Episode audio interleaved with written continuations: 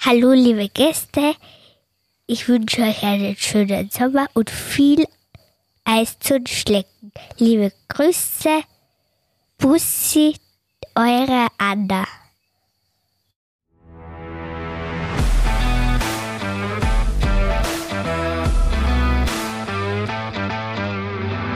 Achtung, Achterbahn.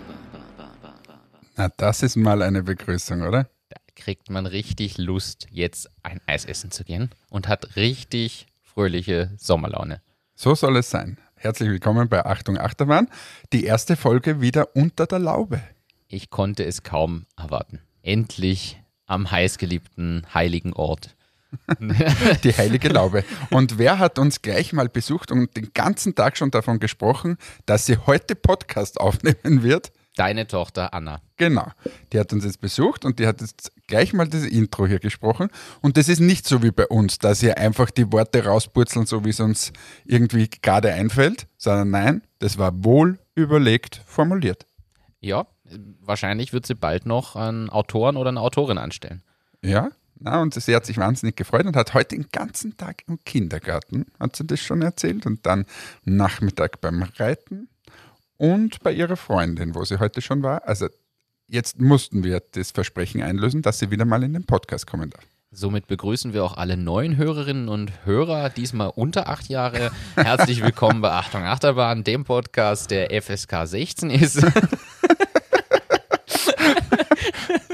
Also heute müssen wir uns zusammenreißen mit der, mit der Sprache. Aber ich habe ja vorher noch äh, auch was aufgenommen mit, mit der Anna. Und zwar, wie sie dann schon da gesessen ist und ins Mikro gesprochen hat, habe ich gesagt, du Anna, jetzt, jetzt erzählst du mir nur ganz kurz was und redest einfach das ins Mikro hinein, ähm, was ich dich frage. Erzählst mir einfach was. Und dann äh, habe ich äh, sie was zu ihrem Geburtstag gefragt. Liebe Anna, wie hast du deinen sechsten Geburtstag gefeiert? Mit der Trutre Schlutre, das ist ein Clown. Ein Clown. Und die hat dich besucht. Und wo hat dich die besucht? Unter der Laube, oder? Yep, wo wir gerade Podcast aufnehmen. Ja, super. Und da waren ganz viele Kinder, oder? Und das war super nach der Corona-Krise, Ja. dass dann ganz viele Kinder da waren und mit dir Geburtstag gefeiert haben. Genau. Und es war sicher einer deiner schönsten Tage, oder? Yep. Jap. Dann wünschen wir dir jetzt alles Gute für dein sechstes Lebensjahr. Und wir freuen uns, wenn du uns wieder mal besuchst im Podcast. Tschüss. Und da muss ich mich gleich entschuldigen. Siebtes Lebensjahr eigentlich. Was rede ich hier für Blödsinn? Erstens können wir quasi nicht abstreiten, dass sie meine Tochter ist, weil sowohl ich als auch sie versprechen sich. Und das wird Nummer eins. Und Nummer zwei, es ist ja das siebte Lebensjahr von ihr schon, weil sie ja schon gerade sechs Jahre geworden ist. Und die Schule wartet schon. Ich wollte gerade sagen, es steht doch die Schule an dieses Jahr. Und ich bin wahnsinnig gespannt und da spannen wir jetzt den Bogen zur Achtung Achterbahn, wie die Digitalisierung voranschreitet. Also die ersten Zetteln in Kuverts haben wir schon bekommen.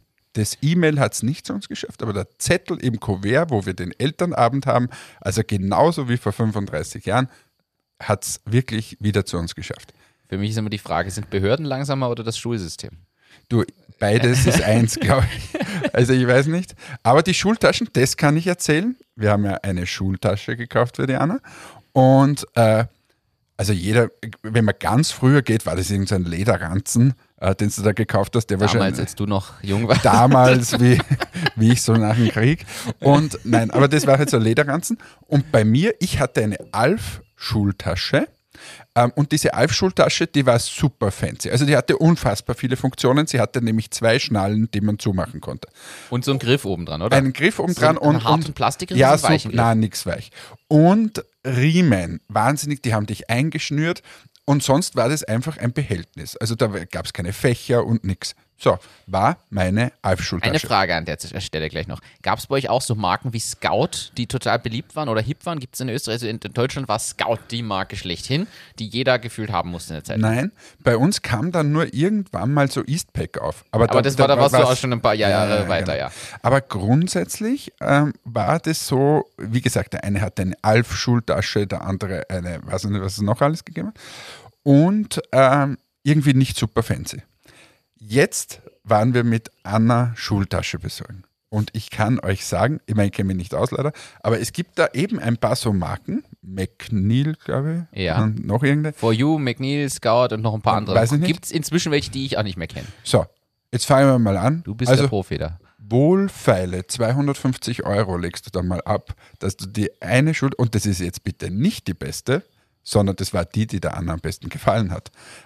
Und da gibt es aber, da ist die Polsterung, die Gurte, das ist alles irgendwie Reflektoren, Fächer. Sieben Fächer drin. Sieben Fächer, das äh, Special Opening Mechanism, und was weiß ich, was da alles Also du gibt. brauchst erstmal ein Physikstudium, um das öffnen zu können. eine Beschreibung brauchst du dafür, da- dass du dieses Ding, und das kostet eben 250 Euro, und da haben wir gedacht, oh, das hat sich weiterentwickelt. Und dann habe ich mir ein bisschen die Webseite angesehen, also man, jeder, der das noch nicht gemacht hat, googelt mal nach Schultaschen und schaut euch das mal an, was es da alles gibt. Und es ist unfassbar, wie teuer die Dinger werden. Weil du brauchst dann nämlich noch den Turnbeutel, die, das Federpenal. Und das muss ja alles eins sein. Bei uns irgend so ein komisches Pferd, ein lilanes. Und äh, ja, Also für alle, die das Wort nicht verstanden haben, die aus Deutschland zugeschaltet sind, er meinte Federmäppchen oder auch Federtasche. Aber jetzt kennen sich alle aus. Okay, ihr habt ein Aber ich habe extra Turnbeutel gesagt, weil eigentlich ist es das Turnsackerl. Hier ist es das Turnsackerl und bei dir der Beutel. Ja, ich muss ehrlich sagen, ich bin froh, dass ich mich mit diesen Themen noch nicht beschäftigen muss, aber es sind spannende Einblicke. Vor allem, es ist so lange her für jeden von uns, dass man sich selbst mit sowas ja indirekt, also man hat sich ausgesucht, die Eltern haben sich damit beschäftigt, man selber hat sich halt ausgesucht, aber Ja, aber das war, also damals ist wirklich nochmal zu meiner Alpschule, das, das hatte keine Funktionen. Und wenn du dir die, die Schultasche von der Anna anschaust, die hat, es ist überall gepolstert, wo es nur ein Polster einbauen konnte. Wobei ich das gut finde, weil ja nachweislich belegbar ist, dass es für das Skelett und den Körper und so nicht unbedingt toll ist, dass die da äh, gefühlt Taschen schleppen auf dem Rücken, die die Hälfte ihres Ja, eigenen die Frage ist, brauche ich das fürs iPad? das iPad Pro ist schon groß. Also eigentlich weiß ich nicht. Wobei, du sprichst einen guten Punkt an. Brauche ich noch Schulbücher, wenn ich das iPad habe? Na, Punkt. Haben wir iPads in den Schulen? Nein. Danke. Wiederschauen. Ich hätte da so eine Geschäftsidee. Man könnte jetzt Schulen iPads verkaufen. Man könnte, man könnte überhaupt Österreich digitalisieren. Aber Deutschland ist ja noch viel schlimmer. Das stimmt. Da kann ich nichts gegen sagen. Es ist Also absolut es ist richtig. wirklich ganz furchtbar, die Es ist, es Digitalisierung. ist traurig. Es ist also wirklich man traurig. kriegt ja das jetzt mit bei diesen Impfpässen und so. Also na, das ist in der komplizierten Datenbank, steht das dann drinnen. Ah, was ist da kompliziert? Da steht eine Sozialversicherungsnummer und daneben gleich mal irgendwie bist du Corona geimpft. Einmal, zweimal. Das ist ja super kompliziert. Vielleicht haben sie noch BioNTech daneben hingeschrieben. Da- Das ist im Excel sind das sicher fünf Spalten. Aber sowas hörst du dann. Na, wir können das jetzt nicht in den grünen Pass mit aufnehmen, weil das ist nämlich die komplizierte Daten. Es, äh, es ist schön, ich habe jetzt, glaube ich, zwei oder drei Folgen darauf gewartet. Und es wurde mir aus dem, äh, von unseren Hörerinnen und Hörern, haben wir Martin Eder. unter anderem er, aber auch noch, noch jemand anders, ähm, der, ich glaube, mit dem Stefan habe ich auch drüber gesprochen, äh, haben mich beide gefragt, wann du dich denn über dieses Thema Digitalisierung des Impfpasses und die elektronische Gesundheitsakte und alles, was damit zusammenhängt, mal aufregst. Ja, also jetzt hört mir mal zu, meine Freunde da draußen. Ich würde mich ja die ganze Zeit aufregen über diesen Scheiß. Aber der gute Martin sagt, ich darf nicht mehr. Mir werden hier die Themen vorgegeben. Ich darf mich nicht mehr aufregen über die Margarete. Ich darf nichts mehr über das Homeoffice sagen. Ich darf über gar nichts mehr reden. Jetzt zerre ich schon meine Tochter in den Podcast, dass sie irgendwas noch zu sagen habe, aber sonst. Naja, du musst dir jetzt auch irgendwie die Schultasche finanzieren. Also, Du, wenn ich bei Bitpanda arbeiten würde, dann wür- hätte ich jetzt eine Woche Zeit, dass ich eine Schultasche kaufe. Hast du gelesen? du hast es nur angeteasert. Erkläre uns bitte auf. Ich kläre auf. Bitpanda, wa- was machen die eigentlich? Du kannst das wieder erklären. Irgend so ein ist ein Software-Wallet für Kryptohandel und mittlerweile auch für Aktien. Und zwar nämlich Aktien, die aufgeteilt werden. Du musst nicht eine ganze Aktie kaufen, kannst sondern kannst halben- Fragmental Shares kaufen. Aber das haben wir schon mal erzählt. Wer sich nicht erinnert, hört sich einfach die letzten 50 Folgen nochmal Ja. an. Irgendwo haben wir das. Und man merkt, ich, nachdem ich so viel Geld zum Veranlagen habe, brauche ich das alles jeden Tag wieder. Äh, jedenfalls die haben ja ein bisschen Geld eingesammelt. Ich glaube 200 Millionen über die letzten Wochen da. Ähm, und was ist, Dann kämen die ja jetzt in Frage für das von der Raiffeisenbank International. die könnten sich an 5 Millionen Überbrückungskredit nehmen. Nein, aber was machen die? Ähm, die geben der gesamten Mannschaft 500 Mitarbeitern, geben sie eine Woche frei. Und zwar zusätzlich Urlaub. Jetzt werden da draußen so, oh, super, geile Firma und so weiter. Ja, das kann man halt machen, wenn man 200 Millionen hat, dann kann man viel Urlaub machen. Die Frage ist, wie oft kann man das dann so durchziehen. Aber ähm, jedenfalls geben sie der gesamten Belegschaft eine Woche frei. Äh, es gibt anscheinend ein Team, das irgendwie den Betrieb aufrechterhält, aber fast alle haben da frei. 499. Müssen im Einen brauchst du, dass er die App hochfährt, wenn, sie, wenn sie abstürzen. Aber ähm, weil sie wollen die Belastungen während der Corona-Krise irgendwie gemeinsam abbauen. Und da sage ich schon, jetzt kann man dem gegenüberstehen, dass das gescheit ist. Ja, Urlaub ist immer super, verstehe ich auch als Arbeitnehmer super.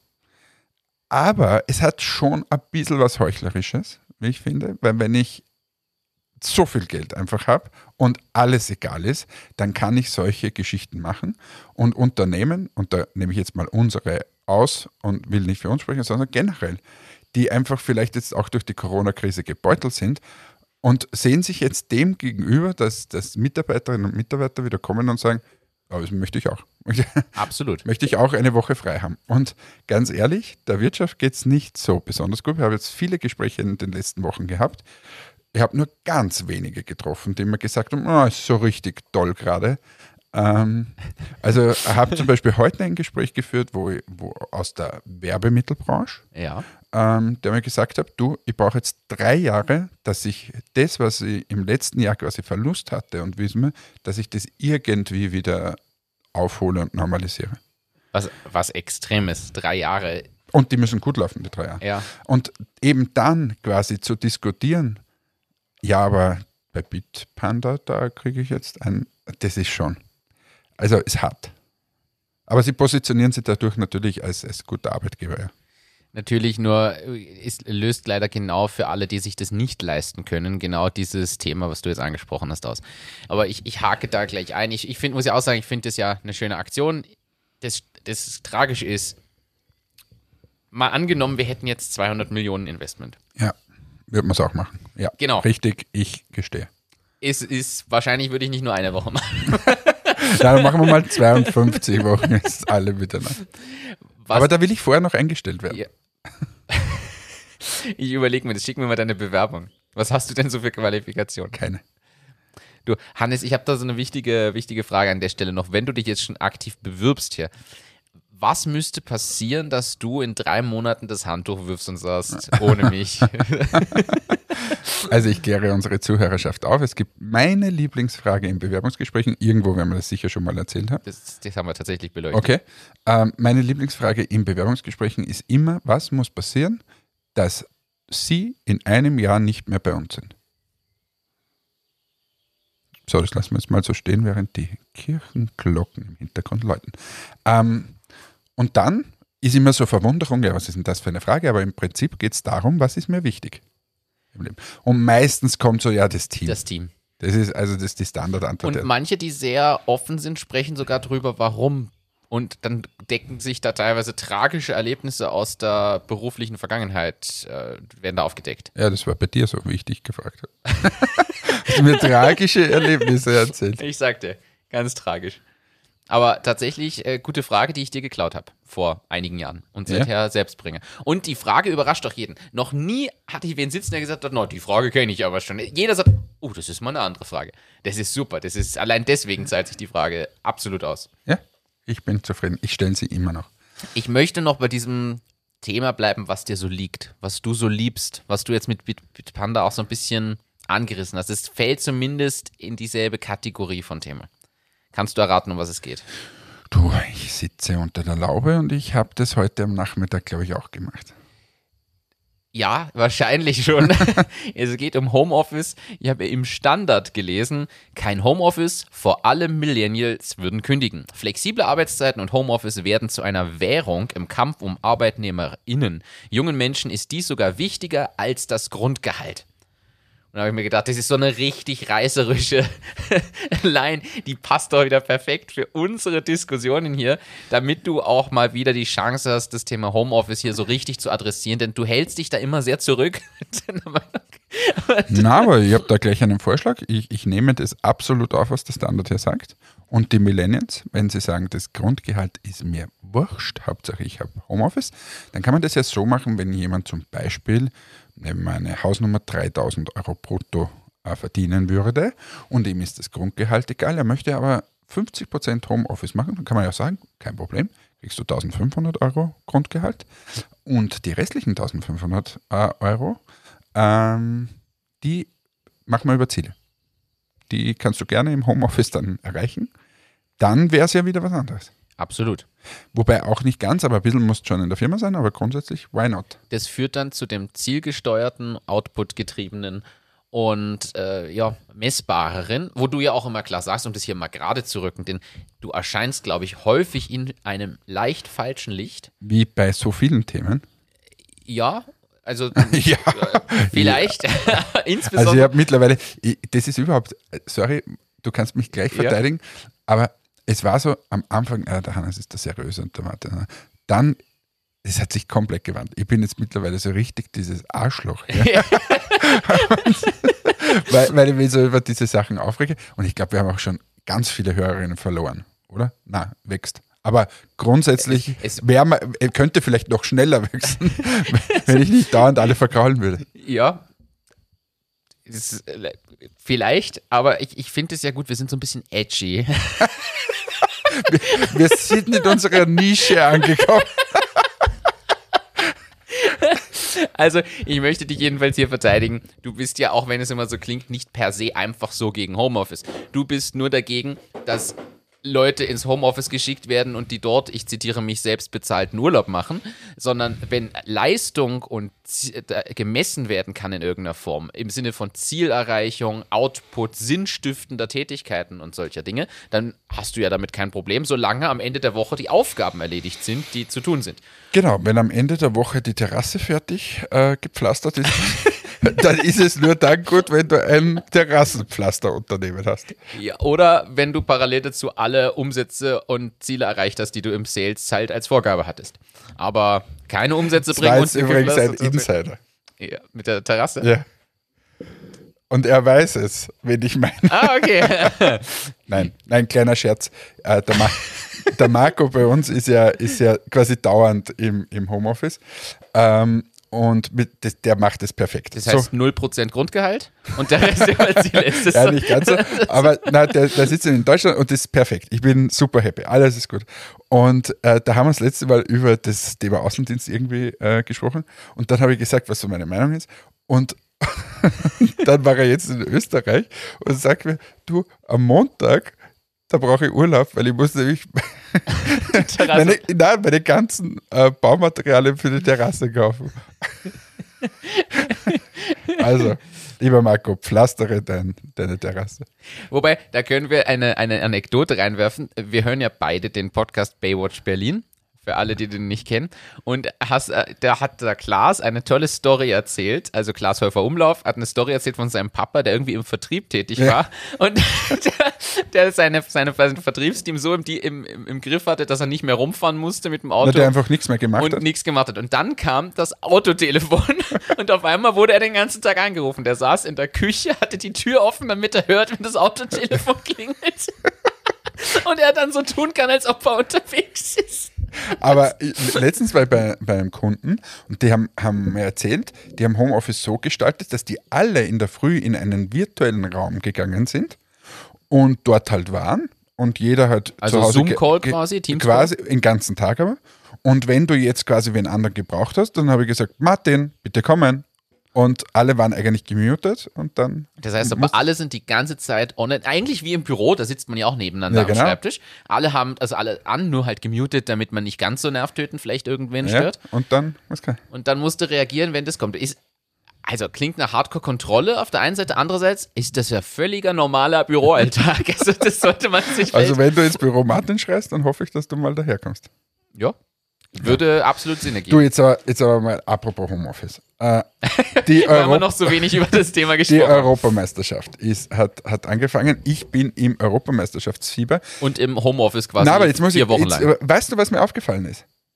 Weißt du, ganz wichtig. TikTok macht Werbung bei, bei der Europameisterschaft. Ich muss jetzt sagen, es hat mich gestern auch sehr überrascht. Wir sollten vielleicht diesen Insider aufklären, dass du, dass du mich gestern beim Spiel Schweden gegen Spanien darauf hingewiesen hast. Ja. Und wir sehen hier die neue Generation, die dieses Medium oder diese Kanäle nutzt, um Werbung zu machen. Auf der Bande, Banderole, wie nennt Ja. man das? Na, ja, auf der Bandenwerbung, aber die normalerweise war da immer PlayStation 5 und so irgendwas. Äh, jetzt sind die- durch dies, dass die in die ganz unterschiedlichen Länder sind, sind da immer ganz unterschiedliche Sachen. Wenn die in Holland spielen, da verstehe die Hälfte nicht, was da dort steht. Dann, dann teilweise so chinesische Zeichen, weil viele Asiaten vielleicht auch zuschauen, wo es Europameisterschaft der ist. Europameisterschaft Also spielt gar- eigentlich Australien auch mit, wie beim Eurovision Song Contest. Keine Das Ahnung, jedenfalls, aber macht TikTok Werbung. Und was wir ja gestern auch bei Schweden gegen, gegen Spanien festgestellt haben, wir haben ja vor kurzem mal über die Körpersprache des Schiedsrichters gesprochen und ich wurde dann gestern hier äh, genervt, während ich das Spiel angesehen habe, dass ich dir das jetzt alles erkläre. Das ist richtig, aber du hast es dankenswerterweise gemacht. Und ich habe jetzt einfach sehr aktiv mal drauf geachtet, wie verhält er sich, wenn er pfeift, wie ist die Mimik und Gestik. Und es bestätigt sich alles, was du erzählt hast. Da ist eine ganz klare Körpersprache, eine ganz klare Mimik, da gibt es keinen Zweifel. Der zückt eine Karte und das ist so. Der steht da stramm, ohne die Miene zu verzerren, ohne schief zu schauen, schaut den an, zack, das ist klar, das akzeptiert jeder. Er pfeift und du merkst, alle schauen und da ist keine Diskussion. Was habe ich dir zum Thema ähm, Foul im Elfmeterraum erklärt? Wenn da gepfiffen wird, unbedingt innerhalb des 16er-Bereichs stehen. Also, der, Ja, so, also das war, es war ein, ein Zweikampf an der, an der Torout-Linie ganz hinten und ähm, im 16er. Und da war es wichtig, dass der Schiedsrichter sich in den 16er bewegt hat. bevor Warum? er gepfiffen hat oder Ja, was genau. gezeigt hat, damit er näher wirkt und alle sagen, oh, der muss es gesehen haben, er stand ja so nah dran, weil dort, es ist dann auch logisch natürlich in irgendeiner Form, da ist eine Markierung, das heißt, jeder kann gewisse Abstände auf einmal einschätzen, was mitten am Feld schwieriger ist. So, und jetzt legen wir das mal um auf die Wirtschaft, dass wir nicht hier über Schiedsrichter und Europameisterschaft reden. Ähm, du musst einfach zeigen, dass du eine gewisse Präsenz hast. Ja. Das ist so, das, das steht da quasi drüber und ich glaube, das ist auch in Firmen wichtig. Wenn der Chef immer der Letzte ist, der kommt, der Erste ist, der geht, ist wahrscheinlich schwierig. Also da, das ist so ein äh, Faktum. Ein zweites Ding ist sicher auch so, quasi der muss es gesehen haben und, der, und auch verstanden haben, was da passiert diese Kompetenz, glaube ich, schon wichtig, dass so quasi der Chef hat das auch mal gemacht. Der spricht jetzt nicht nur gescheit herum. Und zum Beispiel der Marco war ja vorher schon mal Thema bei uns, Vertriebsleiter für, für unsere Professional-Linie. Ähm, dort haben wir jetzt vereinbart, wir, wir stellen einen Außendienst bald ein, dass er ähm, jetzt mal selbst Außendienst spielt für ein, zwei, drei Tage. Einfach um zu wissen, wie sich das anfühlt, quasi abgewiesen zu werden und so weiter. Und da haben wir im Zuge dessen haben wir auch, auch äh, wieder mal über das Thema gesprochen, was muss ein guter Vertriebler haben. Ja. Und wir glauben, die wichtigste Eigenschaft ist Leidensfähigkeit.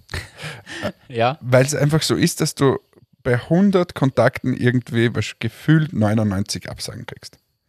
Und den einen musst du dir dann holen. Und das ist gar nicht leicht, wenn du vorher 100 Enttäuschungen Und du musst dir aus dem einen so viel Energie ziehen, dass du die nächsten 99 Absagen wieder, auch wieder wieder durchstehst. durchstehst. Und das ist nicht so einfach, weil, sagen wir, die ersten 25 Absagen gehen ja noch. Aber es wird dann irgendwann zäh. Das stimmt. Das kenne ich gut. Aber man, man kann sich da schon die Energie rausziehen. Du musst, glaube ich, gewisse Charakteristiken aufweisen als Mensch und vom Mindset her, um das durchzudrücken. Grundpositiv, glaube ich, muss sein. Weil wenn du da ein Zweifler bist, ui, ist schwierig. Ja. Ja, das war's wieder mal. Also, ich Nein, kann ich noch, das kann ich noch, Fußballthema. nein, kann, jetzt kann ich noch was erzählen. Jetzt, jetzt habe ich gerade, habe mir gedacht, darf ich das erzählen oder nicht? Aber wenn ich schon so viel über den Marco heute rede, war ich mit ihm bei einem Kunden und die haben letztes Mal, mit denen war ich irgendwann mal Gin Tonic trinken. Bei einer Messe oder so. Okay. Und dann war der Marco das letzte Mal alleine und die haben dann gesagt, na, also wenn der Hannes mal wieder kommt, dann trinken wir einen Gin Tonic. So. Ähm, und dann fahren wir dorthin. Es war, glaube ich, fünf Minuten oder zehn Minuten, bevor wir genau dort angekommen sind, bin ich bei einem Spar und ähm, haben mir gedacht, das passt perfekt. Jetzt habe ich einen Gin, einen Tonic, eine Gurke besorgt. Haben mir gedacht, das, das ist eine gute Idee und da freuen sie sich sicher. Die haben sich auch wahnsinnig gefreut. Und äh, das kann ich nur jedem empfehlen, ein kleines Gastgeschenk. Ich, viele dürfen es wieder nicht annehmen wegen diesen ganzen äh, äh, Compliance-Themen. Ja. Aber grundsätzlich so ein kleines Geschenklein, also das, das öffnet viele Türen oder eine Gastfreundschaft oder so, das ist schon was Wichtiges. International nehme ich zum Beispiel immer Mozartkugeln mit. Das hast du mal erzählt. Du hast doch erzählt, dass du bei Walmart mit der Einkäuferin gemeinsam dann die Mozartkugel Ja, gegessen hast, weil sie es nicht dürfen. annehmen durfte. Aber konsumieren dürfen sie eigentlich immer alle. Also das heißt, wenn du eine Flasche Wein mit hast, musst du jetzt dort im Plastikbecher trinken. Ich weiß erst seit kurzem, dass die richtigen Mozartkugeln die blau-silbernen sind und nicht die gold-roten. Ich war mal in einer Fabrik, wo die Maschine stand, dass die Mozartkugeln, wenn du die mal aufmachst, die Schachtel, liegen die alle so unterschiedlich drinnen, Ja. weil damit man glaubt, dass die per Hand dort hineingelegt wurden. Ach, Das macht aber eine Maschine mit seinem, mit seinem Random-Programm. aber, aber, ja, super.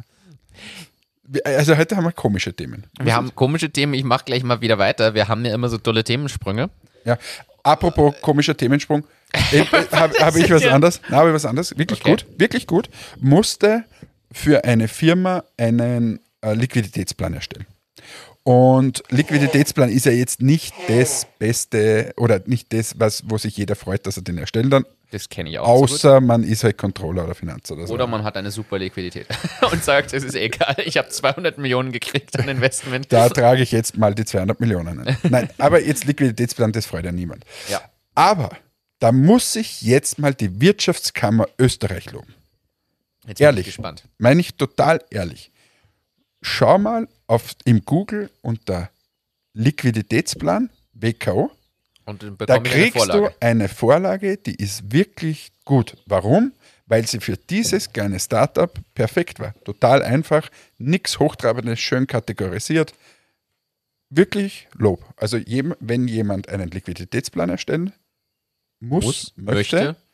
Ähm, soll man vielleicht kurz erklären, was, was ist ein Liquiditätsplan? Das kannst du in unserer wunderschönen äh, Kategorie, die sich nennt Martin erklärt die Welt. Also Berli, erklär mal den Liquiditätsplan, während ich jetzt mein Glas themend äh, Sauvignon Blanc zu mir nehme.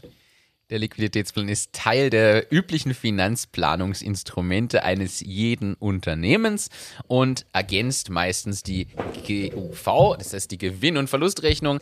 In der Liquiditätsplanung geht es de facto darum, wie viel liquide Mittel habe ich vorhanden, also wie schaut mein Kontostand aus? Kann ich die Rechnungen, die jetzt hereinflattern, tatsächlich überweisen, beziehungsweise wann bin ich in der Lage, die noch zu überweisen oder wann habe ich auch zu wenig Mittel am Konto oder in der Handkasse oder im Tresor, um die offenen Themen dort begleichen zu können. Das ist so de facto die Liquiditätsplanung und da ist einfach wichtig, dass man nämlich berücksichtigt, dass ja nicht immer alles sofort zum Zahlen ist, beziehungsweise auch Kunden, wenn ich eine Rechnung stelle, ja Kunden ein Zahlungsziel haben. Also ich nehme das jetzt als Beispiel gleich bei Presono, übliches Zahlungsziel 30 Tage, wenn jemand eine Rechnung bekommt, und dementsprechend stelle ich zwar die Rechnung, habe aber das Geld wahrscheinlich erst 30 Tage später auf dem Konto. Und in der Zwischenzeit muss ich natürlich schauen, habe ich genug Mittel am, auf dem Konto und zur Verfügung, um alles, was so an Rechnungen und anderen Themen zu begleichen ist und zu zahlen ist, um das zu tun. Danke. Gern geschehen, Hannes. Naja, haben wir das auch wieder mal erledigt. Also, guter Tipp. Es gibt dort eine Vorlage, bevor jeder anfängt, mühsam bei Null sich Nein, das wirklich super. aufzubasteln. Perfekt. Das heißt, du hast wahrscheinlich in der Vorlage eine GUV und eine Liquiditätsplanung drin. Na, da ist eine Liquiditätsplanung drinnen, wo du nach Monaten das aufdenkst und Ja. dann steht halt da drin, was sind deine Einnahmen, ein bisschen aufgeschlüsselt und deine Ausgaben. Und Und mit Abschreibungen und dem ganzen Spaß, die ich wieder. Wäre wär alles irgendwie drinnen, aber was der Du hast erstmal die Hälfte rausgelöscht. Aber, okay, lass mal die Hälfte weg und dann, dann wird das schon irgendwie. So, Martin, jetzt kann, darfst du mein, dein mein Thema. Themensprung.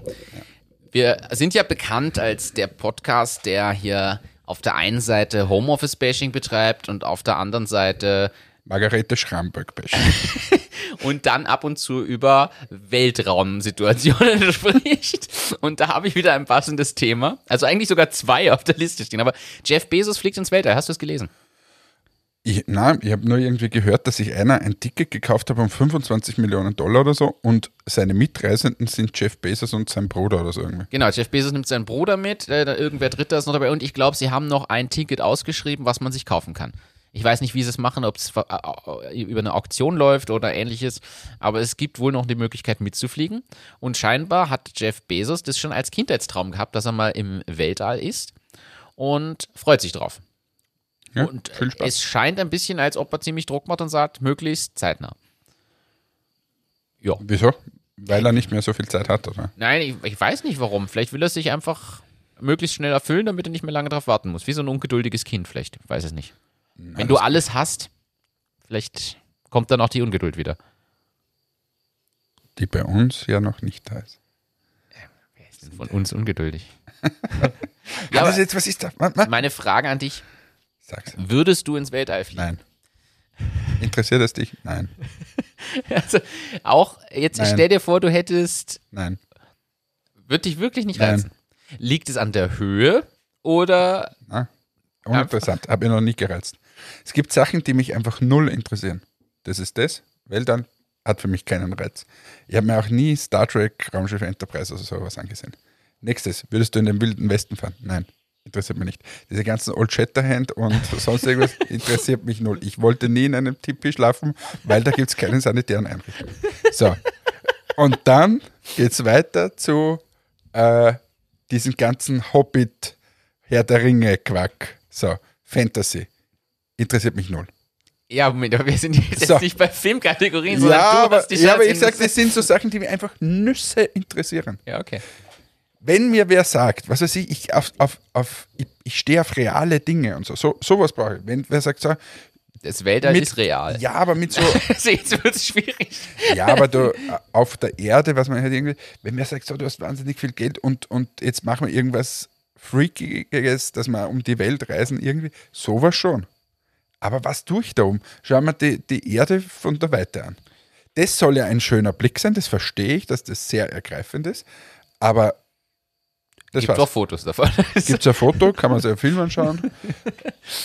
Er reizt mich jetzt nicht so. Ja, außerdem muss man aufpassen, weil wir wissen bei Felix Baumgartner, was da ist äh, nicht ganz gut gegangen, glaube ich, wenn ich mir überlege, wie er sich so danach verhalten hat und was da so für Äußerungen kamen.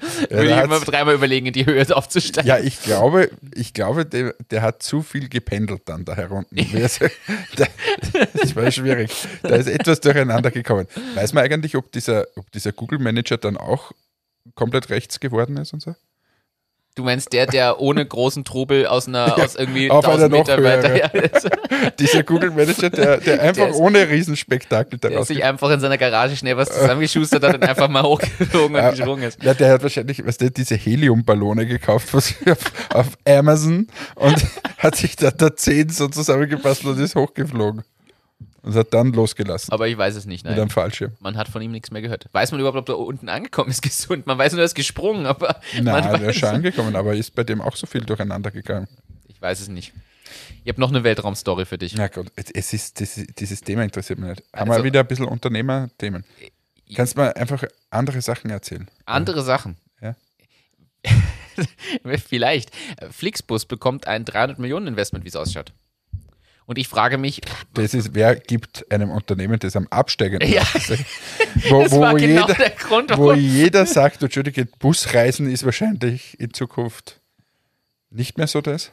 Außer es wären Elektrobusse. Dann Ja, vielleicht. selbstfahrende Elektrobusse. Warum kriegen sie? Damit sie Elektrobusse anschaffen. Nein, nein, einfach weil es, äh, sie, sie haben ja quasi, Corona war halt blöd, aber grundsätzlich ist das doch super und wie es ausschaut, kriegen die tatsächlich nochmal so ein Rieseninvestment, um weiter international zu skalieren und mehr anzubieten. Und jeder, der schon mal Flixbus gefahren ist, überlegt sich ja überhaupt, ob man es nochmal macht. Also ich habe das zweimal in meinem Leben gemacht und mir zweimal geschworen, ich mache es nie wieder. Warum? Ja, ich bin einmal von hier nach, äh, ich überlege gerade, über Prag nach Berlin und einmal über Prag nach Berlin. Also ich bin zweimal Prag-Berlin und einmal, glaube ich, hin und zurück und einmal nur hin.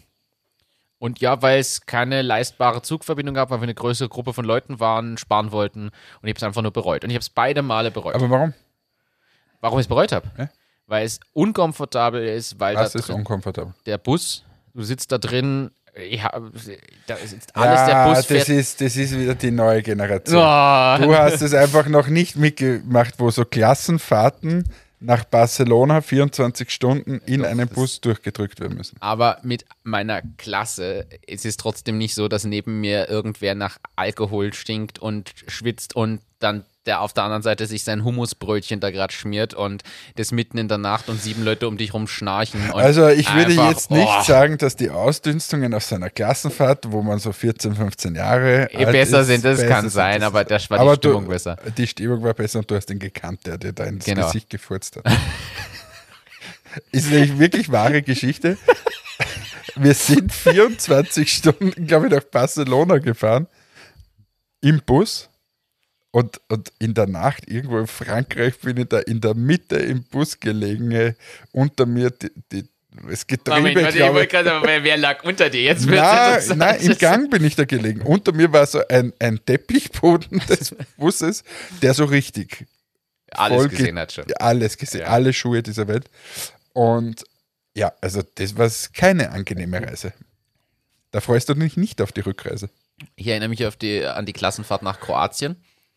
Ja, Sind wir vier Stunden hingefahren, sind wir ausgestiegen und alles war gut. naja, aus Berlin fährst du Also ein bisschen länger. Ne? Ja, schau, ich habe mir gedacht, du bist in Linz aufgewachsen. Äh, Tut mir leid. Man hört es vielleicht nicht ganz, aber ich habe eigentlich einen deutschen Hintergrund. Na, das wäre mir nicht aufgefallen. Ich bin ja, habe ja Migrationshintergrund. Äh, Ja, also äh, Busreisen. Ich wollte jetzt was erzählen. ja, die Frage ist für mich, Busreisen, haben die eine Zukunft oder nicht? Und das ist, Keine Ahnung. Ich fahre nicht mit dem Bus.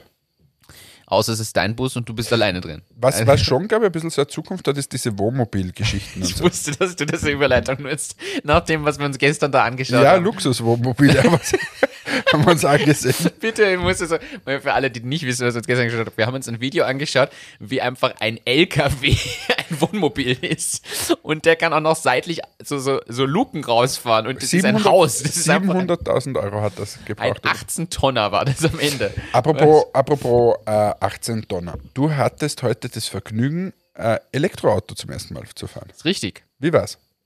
Sehr geil. Also ich muss ehrlich sagen, ich war ja skeptisch vorher. Gedacht, hm. Dann bin ich erst mal eingestiegen und es war mal kurz peinlich, weil ich habe gestartet und gewartet, dass der Motor irgendwas tut. Bis mir Moment, da ist es ja schon an. äh, aber äh, wirklich ein geniales Fahrgefühl. Diese Beschleunigung ist unpackbar. Ich habe mir das nicht vorstellen können, wie es möglich ist, so durchgehend zu beschleunigen. Also Automatik fahren und das Und das bei einem ist Dacia. Sandero E. Nein, es ist tatsächlich ein, ein sehr cooles Gefühl. Und ja, jetzt langsam glaube ich auch, dass es Autos gibt, die einen Sinn ergeben. Also ich bin einfach kein Fan von dem Tesla? Tesla ist optisch schön, aber ich finde den Platz extrem klein. Ich rechne halt immer Platz in Rennrädern. Also Ja, wobei in dem, was du heute getestet hast, du kriegst kein Rennrad rein. doch, Glaubst? problemlos. Kann ich hinten reinlegen. Hast du umgelegt die, Sitze? Wenn ich es umlege, natürlich. Also ich muss sie um, die Sitze hinten umlegen. Aber ich habe es umgelegt. Rennrad kann ich reinlegen, ohne das Vorderrad auszubauen. Bin ich überzeugt. Kriege ich rein.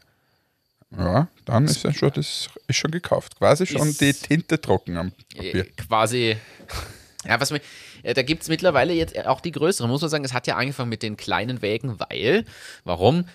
Elektromobilität ist trotzdem von der Reichweite limitiert, also ist es eher das kleine Stadtauto üblicherweise. Und ich glaube auch, dass es da am zielführendsten momentan eingesetzt wäre. Und jetzt gibt es ja mittlerweile sogar eine V-Klasse von Mercedes als Elektroauto. Und gleich, um das aufzuklären, nein, die habe ich heute nicht mehr angesehen und nicht, bin nicht Probe gefahren. Martin war bei seiner Haus- und Hofwerkstatt, dem Skoda-Händler hier ums Eck, und hat dort einfach mal Probe fahren dürfen. Den, wie heißt der? Enyaq. Schönes Auto. Ja.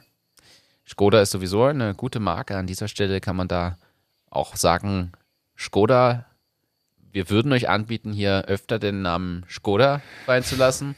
Liebe andere Automarken, wir sind auch bereit, gegen Entgelt hier andere Markennamen, Audi, VW, Mercedes, Also, Porsche, durchaus diese- fallen zu lassen. An dieser Stelle mö- möchte ich sagen, das geilste Auto, das es derzeit am Markt gibt, ist dieser neue GT e-tron von Audi. Also der, der Findest was, du den so geil? ja Wahnsinn, Wahnsinn, geiles Design. Also geht bei 109.000 Euro los oder so, also so richtig günstig. Und dann musst du dir mal das Lenkrad hineinkonfigurieren.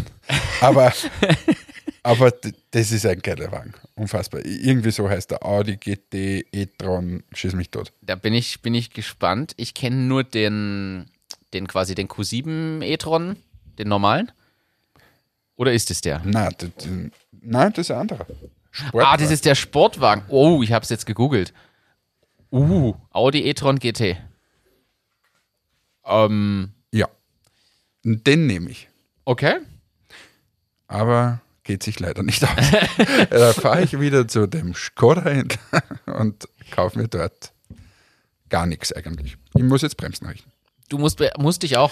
Da möchte ich an dieser Stelle vielleicht in dem Podcast mal, wie soll, wie soll das mit, den, mit dem Entgelt und den Stundensätzen weitergehen? Wenn du heute massieren gehst, zahlst du, sagen wir, 40 Euro die Stunde. Oder 50 Minuten oder so. so Ja. ungefähr. Wenn du eine Pediküre machst, zahlst 35 von mir.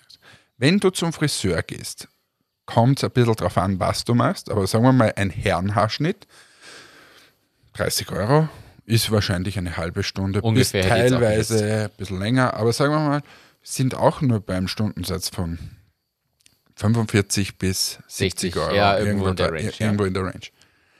Dann gehst du zum Autohändler und zahlst mal 120 oder so Ja. nämlich ohne Probleme.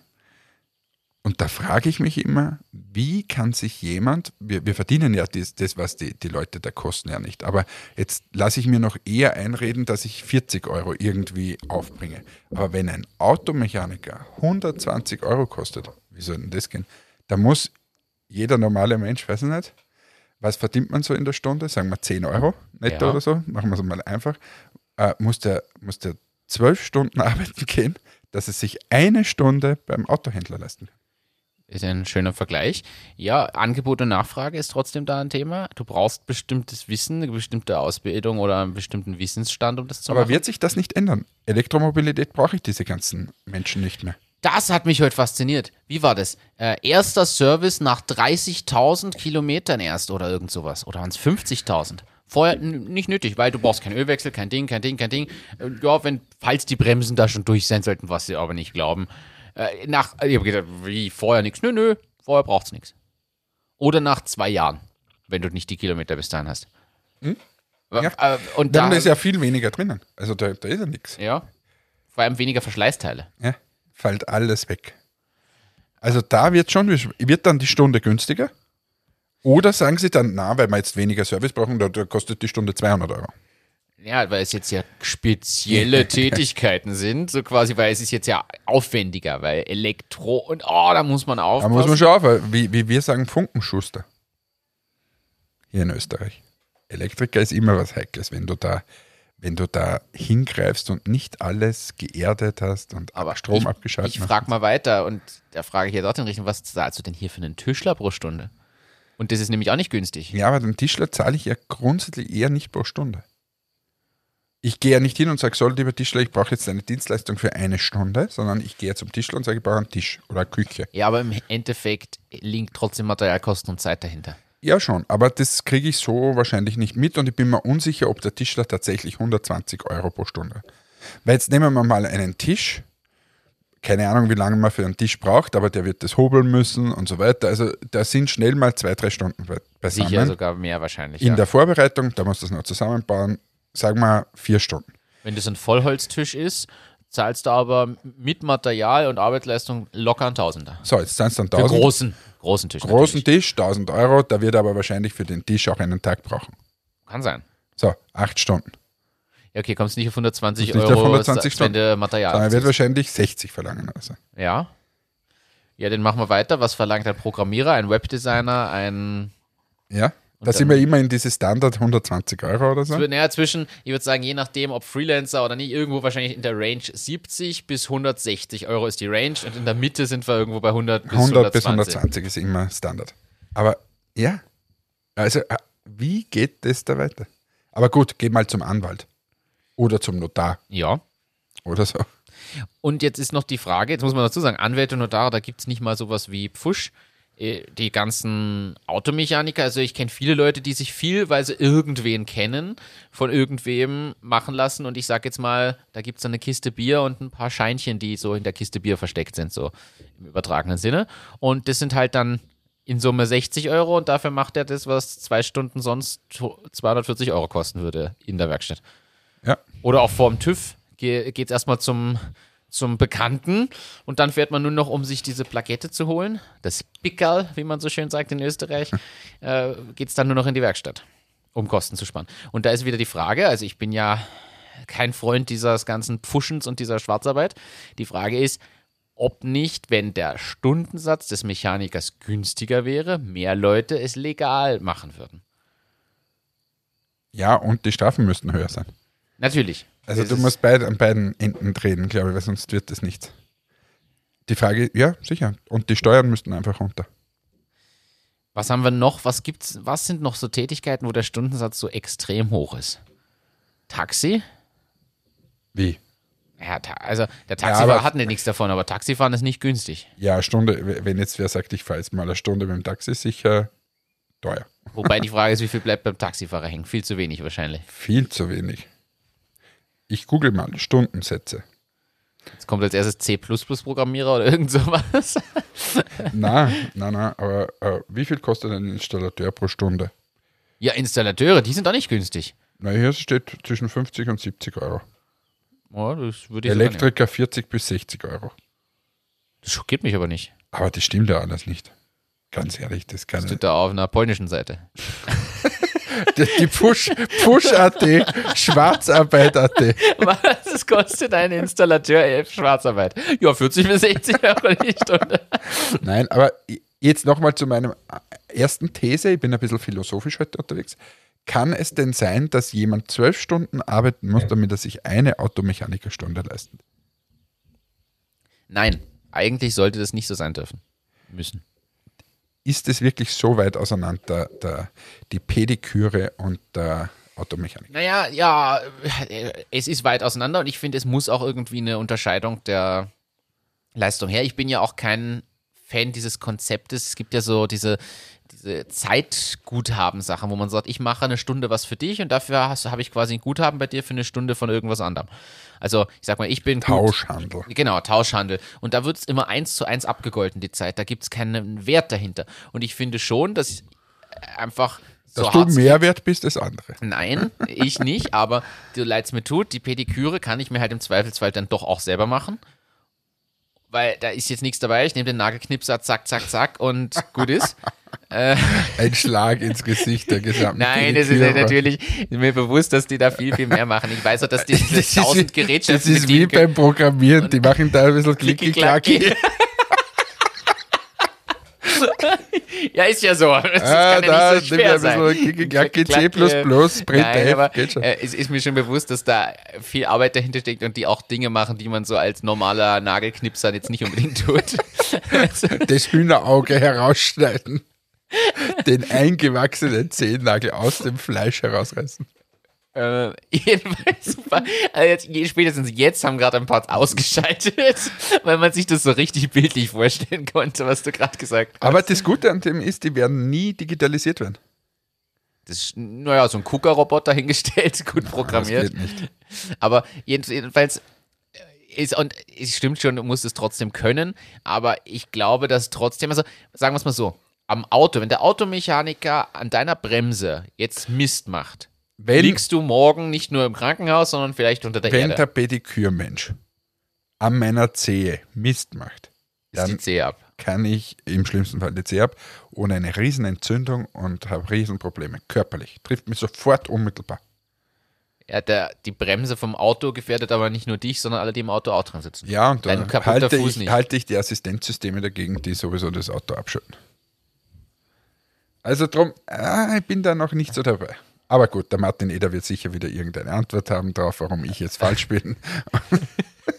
Martin, schick uns deine Voicemail. Wir spielen sie das nächste Mal ab. Schick uns bitte explizit eine Voicemail, die wir hier einspielen können. Das können wir überhaupt machen. Wenn ihr mitreden wollt und sagt, das ist ein kompletter Schwachsinn, den ich hier erzähle, meistens geht es eh gegen mich, Dann schickt uns bitte Voice Messages. weil dann, der Martin hat hier so ein super Equipment, der kann da hier alles einspielen. Ich kann auch noch DJ Rodriguez oder wie der heißt einspielen. Also, nein, schickt uns wirklich Sprachnachrichten. Wir spielen die ein und kommentieren sie dann. Natürlich nur, nachdem wir sie zensiert haben. Also alles, Weil, was Negat wisst, Negativkritik wird natürlich nicht genommen. Wie ihr wisst, ist, ist für uns schöne Sprache wirklich essentiell. So, hau noch irgendein Thema raus, weil sonst habe ich noch ein Thema. wir, ja, wir haben ja noch ganz, ganz viel, aber ich habe ein Thema, jetzt fange ich an. Äh, Unfuck the World. Das schon wieder. Jetzt haben wir so lange haben wir es geschafft, dass wir nicht über Sex reden. Es geht doch nicht um Sex. Wobei, wir haben wirklich lange nicht über Sex. Hannes, let's talk about sex. So, also Unfuck the World ist eine Aktion. Apropos, let's talk about Sex. Habe ich letztens mitbekommen, warte mal, ist der DM? Weil wir sind ja, weißt du, wir, unsere Enthaarungskategorie, die ist sehr nahe immer an den Kondomen. An dieser Ja. Sexual Wellbeing, wie sie Und das jetzt nennen. habt ihr eine Beschwerde, weil irgendwer das verwechselt hat Nein, und versehentlich. jetzt lass mich doch endlich mal ausreden. Darf ich in diesem Podcast irgendwann mal... ich Also ich war gerade beim Sexual Wellbeing. So, ja. also Sexual Wellbeing. normalerweise Enthaarung und dann dieses Sexual Wellbeing. Dort sind in der Regel immer nur Kondome und dann auch Gleitgele herumgehangen.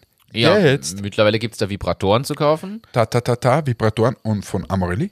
Ja, ja. Das heißt, sie sind von der digitalen Welt in die stationäre DM-Welt gekommen. Stimmt. Ist mir aufgefallen. Stimmt. Da muss man aufpassen. Da kommen diese ganzen Online-Menschen auf einmal daher und zack, ziehen sich heran. Wobei ich das gut finde, dass generell, und ich finde, der DM ist da ein gutes Beispiel. Früher hatte das ja tatsächlich, das war irgendwie, ich verstehe bis heute nicht warum, es war so ein bisschen verrufen, ah, der kauft Kondom, man hat das so heimlich und Ding. Da gibt es ja auch die gute Werbung mit der Hella von Sinn. Rita, was kosten die Kondome? Ich weiß nicht, ob man die in Österreich kennt, die weil sie Werbung, sie sitzt an der Kasse da kommt einer so, oh Gott, oh Gott, und die schaut drauf an und dann schreit sie halt quer durch, durchs Geschäft. Rita, was kostet? Lustige Werbung. Mit dem Argument, kauf sie einfach und schäm dich nicht dafür. Und ich finde, dieses Thema ist über die letzten zehn Jahre wirklich deutlich nochmal enttabuisiert worden. Es hängt viel offener, nicht mehr im hinterletzten Eck, sondern meist da relativ zentral irgendwo groß und hell beleuchtet. Es wirkt auch nicht Letztens schmuddelig. war es auch das Produkt der Woche beim DM. An der Kasse. Übrigens, Kondome. da, ja, Ja? und der Hofer. Äh, An der Kasse. An der Kasse. An der. Kasse gibt es jetzt Durex. Ja? Ja. Was was soll man da noch sagen? Ja, nix. Aber gut kombiniert, gleich neben den Pfefferminzbonbons. Für den frischen Atem obenrum, den Und? Schutz untenrum. Und die Swedis. Kennst du das? Nein. Da gibt es die Swedis und die Mandala oder so irgendwie. Stimmt, die mit dem komischen Das- Farbmuster. Ja, und das eine ist quasi die Haselnuss und das andere ist, glaube ich, Nougat. Ah, das heißt, du kannst was mitbringen, so ein bisschen Schokolade, Ja, den Schokol- Schutz für unten rum, den guten Atem oben rum und das Desinfektionsmittel steht auch gleich daneben. Genau, und dann gibt es noch die Telefonwerkkarte. Falls du da anrufen musst. Und den Gutschein. Hofer-Gutschein habe ich auch noch mit. So, Also, Wie, also, weißt du, was wir jetzt gleich machen werden? Für alle, die jetzt, jetzt lass mich mit deinen Themen in Ruhe. Wir werden jetzt gleich äh, den Camembert gegen die Weißwurst spielen sehen. mm, mm. Wir, wir zeichnen nämlich am Dienstag auf und jetzt ist, gerade, jetzt ist gleich quasi das Finale am ersten Spieltag, nämlich Frankreich gegen Deutschland. Und ich freue mich jetzt schon den ganzen Tag darauf, dass ich mir das ansehe. Habe nicht gedacht, dass du jetzt dann dabei sein wirst als, als mein Lieblingsdeutscher. oh. Ähm, und du darfst jetzt aber bei mir bleiben. Jetzt gibst du vorher aber einen Tipp ab und da können die Leute ganz viel lachen, was wir für einen Blödsinn geredet haben, weil die haben ja dann schon das Ergebnis gehört. Ich sage, ach, es wäre so schön. Ich würde so gerne an Deutschland glauben, aber beim ersten Spiel, ah, weißt du, wir sind der Turniermannschaft, wir sind der Turniermannschaft, wir müssen erst reinkommen, wir müssen erst warm werden. Und ich glaube, dass heute äh, Le Baguette äh, et le Fromage äh, et la le Vin Rouge äh, gewinnen wird. Ich tippe auf Frankreich 2 zu 1. Habe ich genauso getippt im Tippspiel und werde ich auch beibehalten, diesen Tipp. Und ich muss leider sagen, ich schäme mich fast dafür, aber ich mag die Franzosen. Südfrankreich würde ich gern leben, fände ich schön. Also, na, na, das geht gar nicht. Ui, oh, oh la la, das geht oh la la. Da haben wir ein Thema, das können wir jetzt dann gleich besprechen. In diesem Sinne äh, wünsche ich wirklich allen einen schönen Start in diesen Sommer hinein. Für uns war es die erste Folge hier unter der Laube. Man merkt schon, es sind ein bisschen weniger Business-Themen. Die Leute sind ja auch auf Urlaub, darum haben wir nichts mehr zum Erzählen. Ja, Hannes war heute im Homeoffice, da ist Ich war heute im Homeoffice, also habe ich noch meine Fliesen verlegt und dann ist alles gut. So, und äh, nein, ich, ich wünsche euch wirklich einen, einen schönen Start in den Sommer. Wir haben vorher noch, wie die Anna noch munter war, die ist mittlerweile ins Bett gegangen, haben wir mit ihr noch was äh, aufgezeichnet und das möchte ich euch jetzt nach meinen Schlussworten quasi vorspielen und dann kommt der Martin. Also in diesem Sinne, von meiner Seite Tschüss, ciao, baba und jetzt meine Tochter, die Anna. Hallo, ich wünsche euch viel Spaß im Schwimmbad. Liebe Grüße, Anna. Danke, liebe Anna. Schwimmbad. Mal schauen, wann ich das schaffe, aber ich freue mich schon drauf. In dem Sinne, danke fürs Einschalten. Danke allen Hörerinnen und Hörern fürs Dabeisein. Und für alle, die es doch noch interessiert, ich gebe noch zwei Links in die Shownotes. Klickt euch einfach rein. Russland plant nämlich atombetriebene Raumfahrt bis zum Jupiter. Also ganz ein spannendes Thema. Ich gebe den Link rein. Einfach reinklicken in die Shownotes. Ihr findet die sicher auf unserer Website achtung-achterbahn.com oder auch die Infos zu Unfuck the World. Eine interessante Aktion. Lest euch durch und schickt uns eure Sprachnachrichten auf Instagram oder per WhatsApp. Ich freue mich drauf und ich werde die hier einspielen. Und dann muten wir Hannes und hören uns das einfach an. Also, vielen Dank fürs Dabeisein. Bis zum nächsten Mal. Macht's gut. Ciao, ciao.